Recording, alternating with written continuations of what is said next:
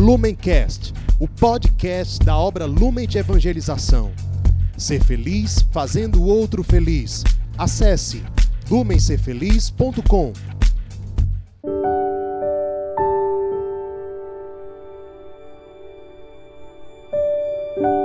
Olá, seja bem-vindo ao Palavra Encarnada. Essa é a meditação diária do Evangelho promovida pela obra Lumen de Evangelização, que você pode acessar e, à luz do nosso carisma, meditar sobre a liturgia do dia. Hoje, terça-feira, dia 1 de dezembro, nós estamos no tempo do advento, esse tempo de espera que a igreja nos chama a viver. E oficialmente hoje nós iniciamos mais um mês, o mês do Natal, o mês de dezembro. E eu gostaria de começar a meditação de hoje agradecendo. Agradecendo a você que é membro da Umbrelumen, que é membro Ser Feliz, que conhece, que acompanha a gente nas redes sociais e que se empenhou pela evangelização Ser Feliz no mês de novembro. O mês de novembro foi um verdadeiro milagre de providência. E tudo aconteceu como tinha que acontecer para que nós mais uma vez acreditássemos na providência e percebamos que em dezembro a gente precisa começar a se lançar, a gente precisa continuar evangelizando nessa corrente de evangelização que não pode parar. Por isso, recomecemos hoje a anunciar que é que ser feliz é fazer o outro feliz e que essa é a chave da nossa felicidade. Pois bem, vamos então ao Evangelho. O Evangelho de hoje está em São Lucas, capítulo 10, versículos de 21 a 24.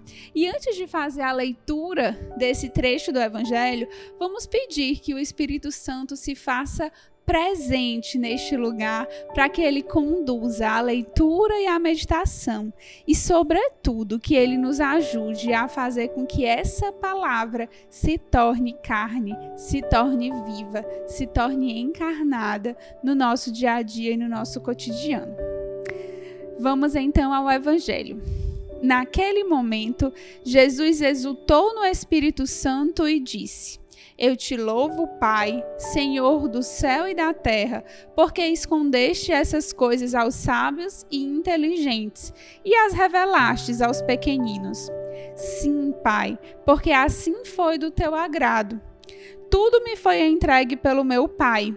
Ninguém conhece quem é o filho a não ser o Pai, e ninguém conhece quem é o Pai a não ser o filho, e aquele a quem o filho o quiser revelar.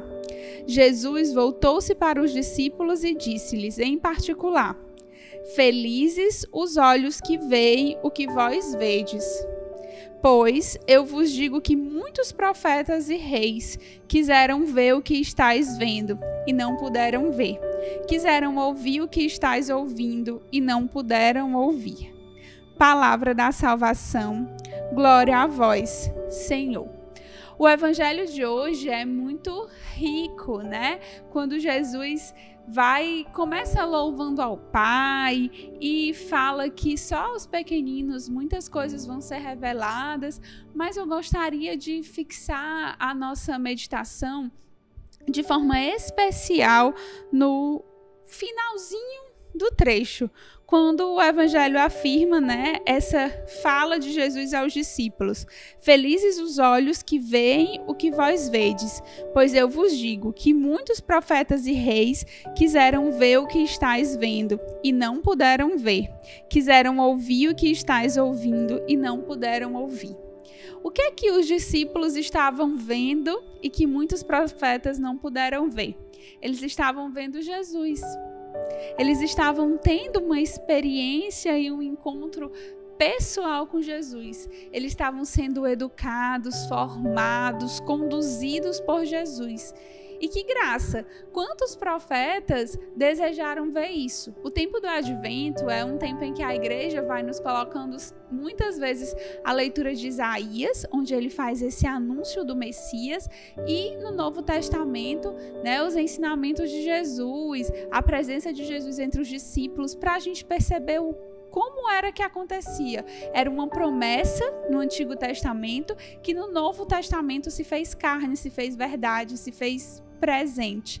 E os discípulos eram felizardos, porque eles podiam ver, eles podiam ouvir.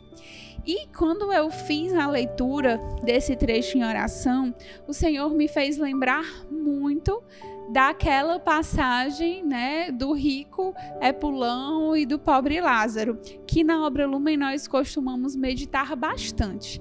E ele me lembrava, o Senhor me lembrava muito daquele trecho em que o rico, já sabendo do seu julgamento, já sabendo que estaria no fogo eterno e que estava condenado, e sabendo que Lázaro estava no céu, ele pede ao Senhor que mande Lázaro né? Ele pede a Abraão que mande Lázaro é, voltar lá, porque ele tinha cinco irmãos. E ele queria que os irmãos soubessem daquilo que ele estava vivendo naquele momento, né? E eu comecei a pensar sobre isso. Ele queria que os irmãos vissem e ouvissem o que ele estava ouvindo. A experiência de salvação que ele não teve e que Lázaro teve, ele queria anunciar aos seus irmãos.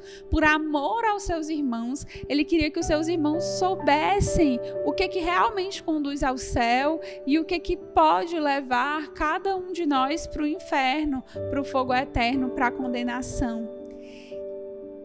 E o que é essa experiência, então, que gera salvação? É uma experiência salvífica, como nós falamos tantas vezes. E nós sabemos que o encontro do ressuscitado com o abandonado é uma experiência salvífica capaz de levar ao céu. Que essa capacidade de dar e de ofertar o que nós temos aos mais abandonados, de amar os mais esquecidos, é uma experiência salvífica. E é por isso que ela precisa ser anunciada. E eu fiquei pensando, nossa, quantas pessoas que hoje talvez estão no purgatório ou que já não tem mais tempo, que estão no fim da sua vida. Quantas pessoas desejariam ter ouvido e ter visto o que nós vemos e ouvimos? Ter podido ter a experiência de ver Jesus, de tocar Jesus, de ouvir Jesus na pessoa daquele mais abandonado, daquele que sofre. Quantas pessoas querem ver e ouvir o que nós vemos e ouvimos? E aí vem a nossa missão, a nossa missão de anunciar, de evangelizar, de anunciar esse encontro, essa experiência e de promover com que muitas pessoas passem por essa vida, por essa existência e digam: Eu vi Jesus. Eu vi Jesus porque a Gisele me apresentou, eu vi Jesus porque a Mariana me apresentou, eu vi Jesus porque o Pedro me apresentou, eu vi Jesus.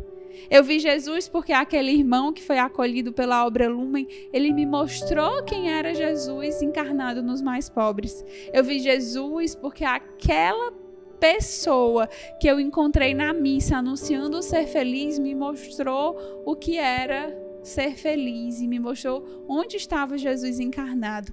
E esse é o, esse é o nosso chamado de evangelização nós acabamos de encerrar um mês e nós sempre dizemos que a evangelização ser feliz, a meta ser feliz, ela é um termômetro da nossa evangelização. E aí eu fiquei pensando, como é que nós estaremos daqui a 50 anos? Daqui a 50 anos vão ter se passado 600 meses. Quantos desses meses nós vamos realmente ter evangelizado e ter anunciado? E quantos desses meses nós vamos ter desperdiçado? Nós vamos não ter feito a nossa evangelização. Ou mesmo nós, né? Nós às vezes não vamos acreditar que Jesus está ali, nós não vamos ouvir, não vamos ver essa experiência. E o chamado que Jesus nos faz nesse tempo de advento é de reorientar a nossa rota, de reorientar aí os nossos passos, para que a gente não perca mais tempo, não desperdice nenhuma oportunidade de ver e ouvir Jesus e nem desperdice nenhuma oportunidade de anunciar para alguém que ele pode ver e ouvir Jesus.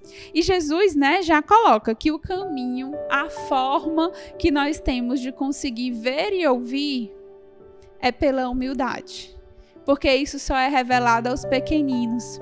É por esse caminho de escolher os últimos lugares.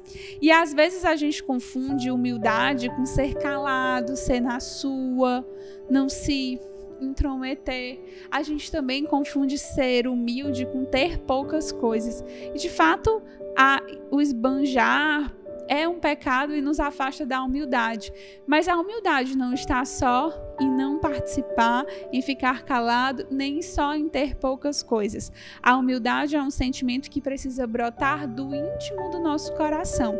E na apostila Nos Passos de Assis e aqui na obra Lumen, nós costumamos sempre pedir a Deus o dom da humildade, a graça da humildade. Nós costumamos rezar a ladainha da humildade, para que Deus nos livre desses momentos em que a gente acha que sabe mais, em que a gente despreza um direcionamento porque nós achamos que do nosso jeito vai ser melhor, onde a gente acha que a pessoa que nos lidera, seja num caso de acolhimento, seja no grupo, ela tá enganada, tá falando bobagem. E aí a gente despreza aquele direcionamento e não vive Seja quando a gente fica triste porque alguém não pediu a nossa opinião, porque alguém não nos consultou, porque alguém não foi atrás de nós, não nos bajulou.